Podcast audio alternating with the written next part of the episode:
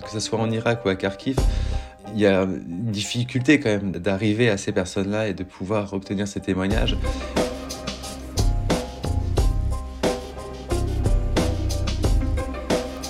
Bonjour, je suis Pauline Payassa, je suis journaliste et bienvenue dans le Making of des jours, le podcast des jours.fr.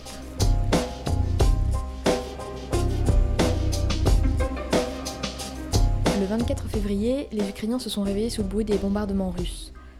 Le président Vladimir Poutine a envahi le pays, déclenchant un conflit comme l'Europe n'en avait plus vu depuis des décennies.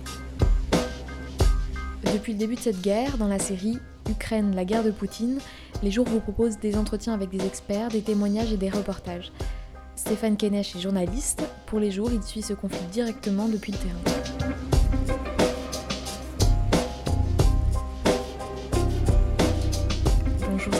Est-ce que pour commencer, tu peux te présenter rapidement et nous dire euh, depuis où tu nous parles? Je m'appelle Stéphane Kenesh, je suis journaliste depuis 2015. Je travaille principalement en Irak et en Syrie et je m'intéresse euh, à l'État islamique euh, et ses conséquences sur la population, donc tout ce qui peut toucher avec les crimes de guerre par exemple. Euh, sur le droit humain et sur les conséquences avec la, population. Et je suis arrivé en Ukraine euh, au début mars, au début de, la guerre contre, contre l'Ukraine après l'invasion russe. Et euh, donc voilà. On est actuellement à Kiev, après avoir passé plusieurs jours à Kharkiv. le sujet qui nous amène à Kiev aujourd'hui dans la capitale, c'est pour finir un sujet sur les crimes supposés de guerre commis par, par les Russes notamment à Boucha et, euh, dans les différentes villes et villages euh, aux alentours de Kiev après, la, après le retrait russe. Donc là, tu m'as dit qu'avant, tu avais traité de la Syrie, l'État islamique. Pourquoi euh, là, tu as décidé d'aller en Ukraine pour couvrir ce conflit? En, en, Syrie, forcément, il y avait la présence russe. Avec énormément de crimes de guerre et de massacres commis par l'aviation ou par des groupes comme Wagner, donc j'ai toujours un œil sur, euh, sur la Russie depuis, euh, depuis quelques temps.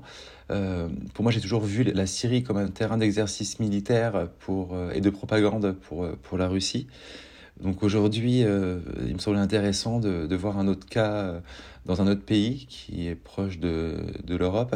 donc ça me semblait intéressant d'aller d'aller couvrir la guerre en Ukraine et de voir en fait les conséquences sur la population ukrainienne de, de la façon dans laquelle procède euh, l'armée russe vis-à-vis de la population civile et aussi euh, par rapport à, la question de la propagande euh, mise en place et de pouvoir en fait voir sur le terrain confronter on va dire la propagande russe et la réalité. Après il y a des similitudes notamment sur les bombardements en Syrie, euh, les, des hôpitaux, euh, des, files d'attente euh, à des boulangeries étaient souvent bombardés. et aujourd'hui, c'est vrai que ça se reproduit en Ukraine. Euh, il y a des hôpitaux qui ont été bombardés. Il y a quelques jours, il y a une gare qui a été bombardée où il y avait des civils qui attendaient un train d'évacuation. Euh, il y a des files d'attente pour euh, recevoir des colis alimentaires qui, sont, qui ont été touchés aussi. c'est vrai que c'est un, ça se reproduit comme si, encore une fois, la Syrie avait été un terrain d'exercice pour, pour l'armée du Kremlin. Et après, pour travailler, euh, ce qui est un peu plus difficile euh, pour, euh, en, Ukraine, c'est qu'habituellement en Irak et en Syrie, j'étais plutôt avec, avec les, les groupes comme l'armée irakienne ou, les Kurdes, avec les forces démocratiques syriennes, qui avaient un appui aérien de la coalition donc, et qui cherchaient à déloger l'État islamique et dans la configuration ukrainienne, c'est plutôt l'inverse. C'est qu'on on est plutôt dans, la partie où on se fait chasser par, euh, par, euh, par, par, la Russie avec son aviation, avec ses bombardements, et euh, c'est eux qui cherchent à faire, à pousser les lignes ukrainiennes. Dans quelles conditions est-ce que tu travailles À quoi ça ressemble en fait une, vie de journaliste sur un terrain de guerre? Euh, ça dépend des villes. Il y a certaines villes qui sont beaucoup moins touchées que, que d'autres, mais si on prend l'exemple de Kharkiv, euh, là par exemple, en l'espace d'un week-end, il y a eu 121 euh, frappes qui ont touché la région de Kharkiv et, le centre-ville. Donc, c'est-à-dire que c'est un, un, rythme assez, assez constant et, et, fréquent. Et, donc, du coup, il faut, faut réussir à sortir des abris au bon moment. C'est-à-dire que quand il y a des alertes qui, prévoient des bombardements, il y a des sonneries, euh, des alarmes qui se déclenchent dans la ville ou sur les téléphones portables en téléchargeant une application. Donc on sait qu'il euh, y a une possibilité de bombardement à ce moment-là, donc forcément on ne sait pas la localisation. La difficulté pour nous, c'est que on, sort des abris euh, parce qu'on doit suivre une personne qui fait partie de notre reportage on s'intéresse à cette personne-là, et du coup, on, est obligé de, sortir et, indirectement, à ce moment-là, on est exposé.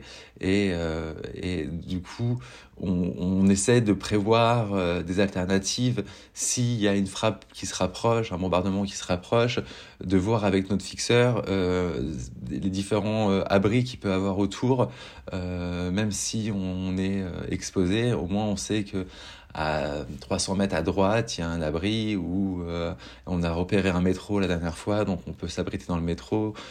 Euh, et est-ce que est-ce que c'est plus ou moins facile de parler aux gens dans ces dans ces circonstances-là, que ce soit euh, les interlocuteurs officiels, les autorités, les gens que tu rencontres sur ton sur ton chemin? Est-ce que les gens ils sont plus disposés à parler? Comment, enfin, quelle relation et quel lien tu peux établir avec tes interlocuteurs dans ce contexte-là? Euh, en Ukraine, c'est un peu un cas particulier pour moi parce qu'habituellement, j'arrive assez facilement à pouvoir parler avec euh, tout le monde, que ce soit euh, des personnes de, l'administration ou des militaires ou des civils.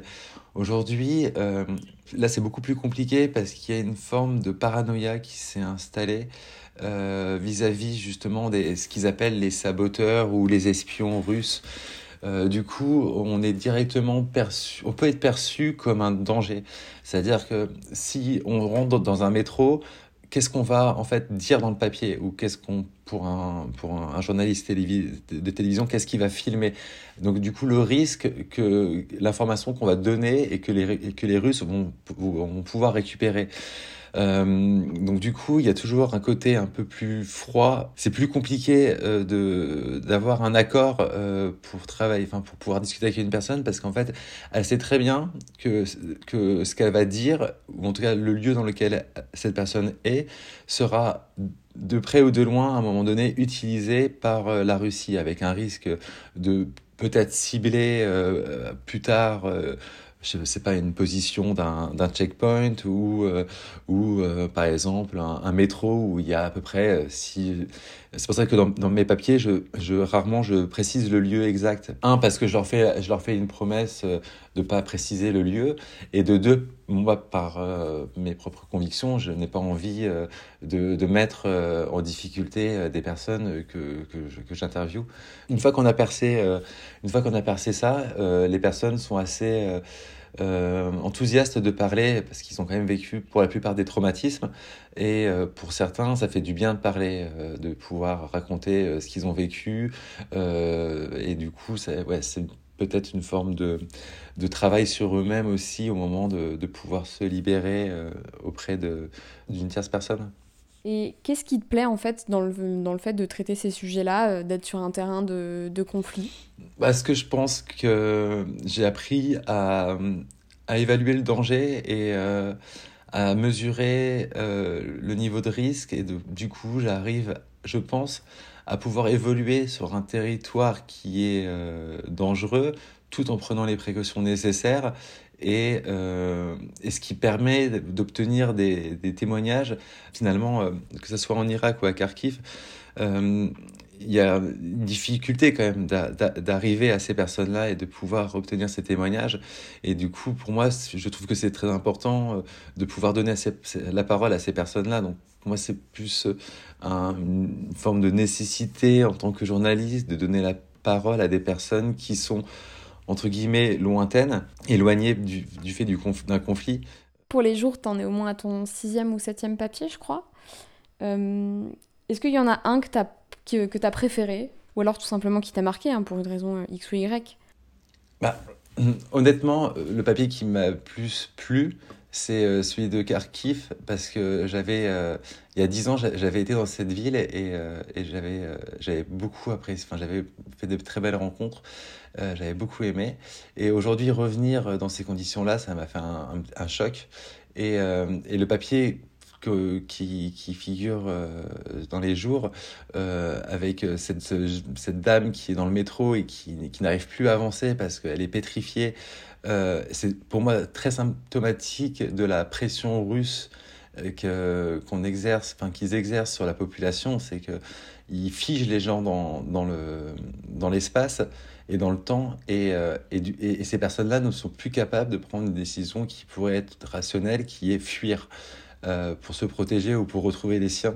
Et je trouve que dans, cette, euh, dans ce témoignage, ça se sentait et je trouvais ça très fort euh, parce que je trouve que ça résume plutôt bien enfin, la situation de, de ce tempo de la guerre.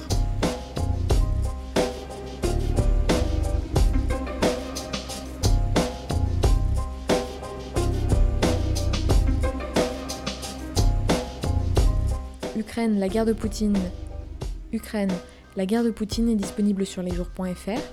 Vous pouvez aussi nous retrouver sur Instagram, Facebook et Twitter at lesjours.fr ou nous écrire à contact.lesjours.fr. On se retrouve très vite pour un nouvel épisode.